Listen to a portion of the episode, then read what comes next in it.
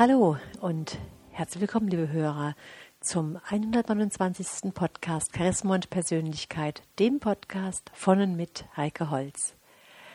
Ja, meine lieben Hörer, heute geht es um das Thema, ob wir Opfer sind, Opfer der Umstände oder ob wir in die Selbstbestimmung gehen, ob wir ein selbstbestimmtes Leben führen. Laut einer Umfrage des Gallup-Institutes machen 63 Prozent der Mitarbeiter hierzulande nur noch Dienst nach Vorschrift. Detailliert gesagt kann man sagen, dass 14 Prozent der Mitarbeiter auf ihrem Arbeitsplatz hoch motiviert sind, 63 Prozent machen Dienst nach Vorschrift, 23 Prozent haben bereits innerlich gekündigt. Und mit der Bezahlung sind nur 58 Prozent zufrieden, aber die meisten vermissen dennoch Lob und die Anerkennung vom Chef. Und diese, ja, diese Zahlen, die werden jährlich erhoben und die sind auch jedes Jahr in etwa identisch, also in etwa gleich, da verändert sich wenig. Und oftmals lesen wir, wenn, wir darüber was erfahren, sowas wie, ja, das ist das Versagen des Chefs, die Chefs sind daran schuld, die Firmen haben ein Führungsproblem. Die Führungskräfte sind die reinsten Wertevernichter. Ja, und das ist natürlich die eine Seite der Medaille, eine sehr einseitige Geschichte. Und ich habe bei meinem Trainerkollegen Roland Kopp-Wichmann einen ganz interessanten Blogbeitrag gelesen, der die Sache auch mal von einer anderen Seite beleuchtet, die ich auch sehr spannend und interessant finde. Natürlich ist es sehr schön von anderen in seinem Tun wahrgenommen, respektiert und anerkannt zu werden. Doch beim Fehlen derartiger Wertschätzung innerlich zu kündigen oder nur mit halber Kraft das Nötigste zu tun oder schon montags das Wochenende herbeizusehnen, das ist sehr fragwürdig. Und ganz oft diskutieren wir auch in meinen Seminaren darüber, wenn es um Veränderungen geht, um innere Motivation geht, dass wir immer die Möglichkeit haben, etwas zu verändern, dass wir es ganz oft gar nicht wollen, aus welchen Gründen auch immer. Und natürlich ist dann erstmal die Reaktion ja sehr gegensätzlich, dass dann gesagt wird, ja, Frau Holz, Sie haben gut reden und so einfach ist das nicht. Ich habe ja eine Familie zu ernähren oder oder. Und hier finde ich es sehr schön erklärt und sehr schön dargestellt, wie Roland Kopp-Wichmann das in seinem Blogbeitrag auch nochmal erläutert und erklärt. Ja, kommen wir zu der Aussage. Wenn Ihnen, meine lieben Hörer, jemand sagen würde, Sie wollen ja genau diese Situation und keine andere. Sie wollen genau dieses, diesen Arbeitsplatz und keinen anderen. Und jetzt stellen Sie sich vor, Sie sagen, Quatsch, das stimmt ja gar nicht ich habe so einen Job nicht gewählt. Aber was soll ich denn machen? In meinem Alter oder bei meiner Ausbildung, da finde ich doch nichts Besseres. Oder ich habe eine Familie zu Hause und das geht einfach nicht anders. Und dennoch, sage ich immer wieder, sie sind genau an dem Arbeitsplatz, den sie wollten. Alles andere war ihnen eben zu umständlich, zu teuer, zu unsicher und, und, und. Denn wenn wir uns für etwas entscheiden, vergleichen wir immer den Preis, den wir dafür zahlen müssen. Wir sind alle Schnäppchenjäger, auch in dieser Hinsicht. Wir wollen den höchsten Wert zu den geringsten Kosten. Und wer mit seinen Vorgesetzten unzufrieden ist, der kann beispielsweise das Gespräch mit ihm suchen, sich versetzen lassen, sich woanders bewerben, sich selbstständig machen ja, und auch kündigen und Hartz IV beantragen. Sie können all das tun. Und natürlich hätte es seine Konsequenzen. Vielleicht wäre in der neuen Abteilung der Chef toll, aber das Team unmöglich. Oder Sie hätten bei einer anderen Firma einen längeren Anfahrtsweg. Ihr Versuch, sich selbstständig zu machen, könnte in der Insolvenz enden. Dann wären Sie vielleicht auch wieder bei Hartz IV, was sie nun überhaupt nicht wollen. Doch weil genau die Punkte ihnen im Kopf rumgeistern, diese Ängste, diese Gedanken einfach da sind, genau deswegen sind sie in dieser Firma auch genau an diesem Platz. Es waren nicht die Umstände oder das Schicksal. Und es ist auch nicht die Notwendigkeit, ihre Familie zu ernähren. Denn sie müssen ihre Familie nicht ernähren. Sie könnten ihren Partner dazu bewegen, dass er oder sie arbeiten geht. Und sie kümmern sich um die Kinder. Sie könnten sich massiv einschränken, auf dem Campingplatz wohnen oder von Gelegenheitsjob leben. Sie könnten als Obdachloser leben und endlich viel Zeit haben. Ja, all das, meine lieben Hörer, sind natürlich mögliche Optionen. Und die haben sie bis zum jetzigen Zeitpunkt alle ausgeschlagen. Und weil sie sie ausgeschlagen haben, haben sie sich genau für diesen Job unter diesem Chef, mit dieser Bezahlung, mit diesen Kollegen entschieden. Niemand sonst hat für sie entschieden, nur sie alleine. Und natürlich war das aus ihrer Sicht gesehen die allerbeste Wahl, denn für alle anderen Optionen war ihnen der Preis zu hoch. Und doch ist es dann so, dass wir gerne anfangen zu jammern, dass wir das nicht gewählt haben, dass die Umstände, das Leben, vielleicht sogar der Zufall sie an diese Stelle gebracht hat und dass es ja überhaupt keine Alternative gibt. Ja, und ganz genau genommen, meine lieben Hörer, stimmt das halt nicht.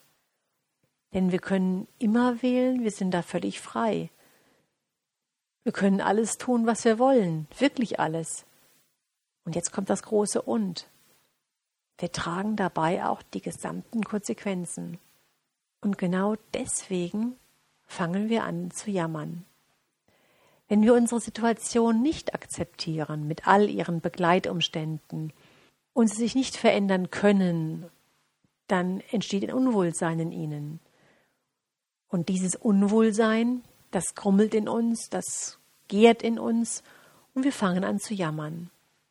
Nur das Jammern, meine lieben Hörer, das bringt natürlich nichts. Aber sie fühlen sich ein bisschen besser dabei und vor allem ist es auch eine Art stiller Protest, dass ihnen etwas nicht gefällt. Aber trotzdem können wir jeden Tag wählen. Und das, meine lieben Hörer, dürfen wir uns klar machen. Wir können uns jeden Tag anders entscheiden. Natürlich hat auch das Jammern wieder seine Vorteile. Wir finden ganz schnell Kontakt zu anderen Menschen, die auch gern jammern. Jammern Sie mal an der Haltestelle, dass der Bus heute wieder Verspätung hat. Wildfremde Menschen werden Ihnen beipflichten und noch mehr Themen zum Jammern liefern. Jetzt können wir uns überlegen, ob wir wirklich alles frei gewählt haben. Natürlich haben wir nicht alles frei gewählt. Denn was uns zustößt und zufällt, das haben wir nicht gewählt. Nur, jetzt kommt die nächste Frage, wie gehen wir damit um? Und genau das ist unsere Entscheidung wiederum. Genau das wählen wir. Denn niemand wünscht sich ein behindertes Kind. Niemand wählt eine Krebserkrankung. Aber wie wir damit umgehen, das können wir entscheiden aus etlichen, zahlreichen Möglichkeiten. Und ich finde es sehr gut, dass Roland Kopp-Wichmann das so wirklich direkt, fast schon brutal sagt. Sie müssen sich nicht um ihr behindertes Kind kümmern. Sie könnten ihre Familie verlassen, eine Strandbar an der Copacabana eröffnen oder das Kind zur Adoption freigeben. Aber sie leben dann wohl ein Leben lang mit ihren Schuldgefühlen. Sie müssen auch keine Krankheit ertragen. Sie können sich umbringen, so wie es Gunther Sachs tat, weil er seine Alzheimer-Erkrankung als ausweglos empfand. Und wenn wir diese Sachen so klar auf den Punkt bringen, meine lieben Hörer, da geht es nicht um eine moralische Diskussion. Es geht jetzt hier in diesem Moment einfach darum zu erkennen, dass es keine Opfer gibt, sondern dass es nur eine Opferhaltung gibt. Wenn nach dieser Gallup-Studie 63 Prozent der Mitarbeiter nur Dienst nach Vorschrift tun, dann ist das nicht die Schuld des Vorgesetzten. Natürlich ist es so, dass gutes Gehalt, nette Kollegen, sichere Betriebsrente, kurzer Weg zur Arbeit und dann noch ein Chef, der einen auch lobt, dass das wirklich die optimale Arbeitsbedingung wäre. Und auch wenn ich als Trainer sogar ein E-Book darüber geschrieben habe, wie wichtig Loben ist, wie wichtig Komplimente unter uns Menschen sind. Dennoch dürfen wir uns darüber im Klaren sein, Ihr Chef muss nicht loben. Das steht nicht im Arbeitsvertrag. Und wenn Sie trotzdem darauf beharren, dass er das tun müsste, sonst reagieren sie eben auf ihre spezielle Art und Weise. Damit machen sie sich zum Opfer. Denn wenn ihre Führungskraft ihnen nicht genug Anerkennung gibt, dann gibt es mehrere Möglichkeiten, wie ich sie vorhin schon beschrieben habe, wie sie reagieren können. Dienst nach Vorschrift und innere Kündigungen fühlen sich nicht wirklich gut an. Die Familie leidet, wenn sie mit dieser Einstellung nach Hause kommen und ihren Frust ablassen. Ihre Energie und Fantasie, an ihrer Lage etwas zu ändern, werden auch darunter leiden. Und in dem Moment, wo sie sich genau das, meine lieben Hörer, bewusst machen, dass sie sich für diesen Platz, wo sie gerade sind im Leben, entschieden haben, nach wohlüberlegtem Preisvergleich, können sie sich damit auch aussöhnen. Sie könnten beispielsweise sagen, dass mein Chef mich nicht lobt, gefällt mir nicht, aber ihn darauf anzusprechen, traue ich mich nicht, trotzdem bleibe ich. Oder mich woanders zu bewerben, dazu bin ich zu feige, deshalb bleibe ich. Mich selbstständig zu machen wäre eine Option, aber die finanzielle Unsicherheit ist mir zu riskant, deswegen bleibe ich. Und das, meine lieben Hörer, gilt für alle Lebensbereiche. Da, wo Sie derzeit im Leben stehen, das haben genau Sie gewählt, niemand anders. Den Ort, wo Sie wohnen, die Partnerschaft, in der Sie leben, die Regierung, deren Gesetze Sie befolgen. Das haben Sie gewählt und Sie wählen es jeden Tag wieder. Und deswegen gibt es nur einen Weg, nicht zu jammern. Und jetzt kommen wir zu der Frage, ob Sie Adler oder Ente sein wollen. Sie haben grundsätzlich zwei Möglichkeiten, Ihr Leben zu gestalten. Sie können zum einen ein aktives, selbstgesteuertes Leben führen, in dem Sie die Verantwortung für sich selbst und Ihr Handeln übernehmen. Dann sind Sie ein Adler. Oder Sie führen ein eher passives Leben, in dem Sie andere und die Umstände für Ihr Leben verantwortlich machen. Dann sind Sie die Ente. Viele Menschen wollen zwar die Vorteile des Adlers für sich haben, aber nicht den Preis dafür zahlen. Woran, meine lieben Hörer, erkennen Sie jetzt eine Ente? Vielleicht sind Sie schon einmal ein paar Minuten später in den Frühstücksraum eines Hotels gekommen und die offizielle Frühstückszeit war vorbei. Eine sogenannte Bedienungsente wird Ihnen sagen, tut mir leid, aber Sie sind zu spät. Haben Sie nicht das Schild draußen gelesen? Frühstück gibt es nur bis zehn. Quack, quack, quack.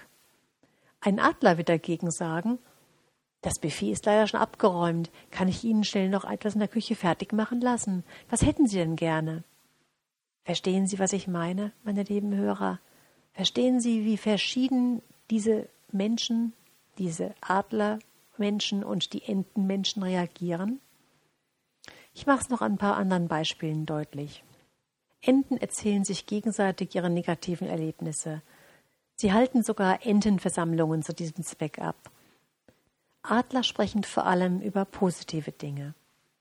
Enten tun nur das Nötigste, und oft nicht einmal das.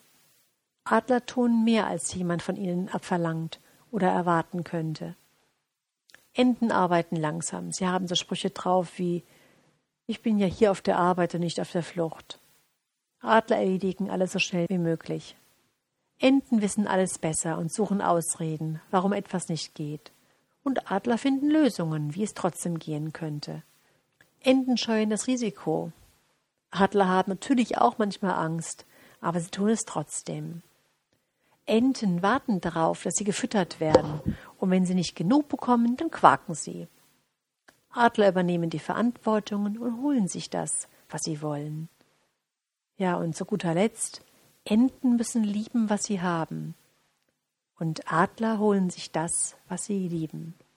Ja, meine lieben Hörer, wenn Sie mit Ihrer Situation unzufrieden sind, wenn sie unglücklich damit sind und auch ab und zu am Jammern sind, dann kann Ihnen vielleicht mit diesen Gedanken und Ideen von Roland Kopp-Wichmann bewusst werden, dass Sie es auch in der Hand haben und dass Sie vielleicht nicht sofort zur Lösung kommen, dass Sie vielleicht auch von außen eine Unterstützung benötigen, um zu einer guten Lösung zu kommen.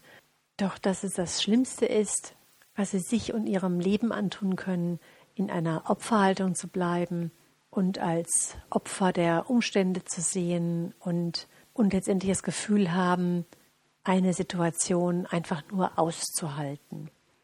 Mit diesen Gedanken wünsche ich Ihnen bis zum nächsten Mal eine gute Zeit. Ihre Heike Holz.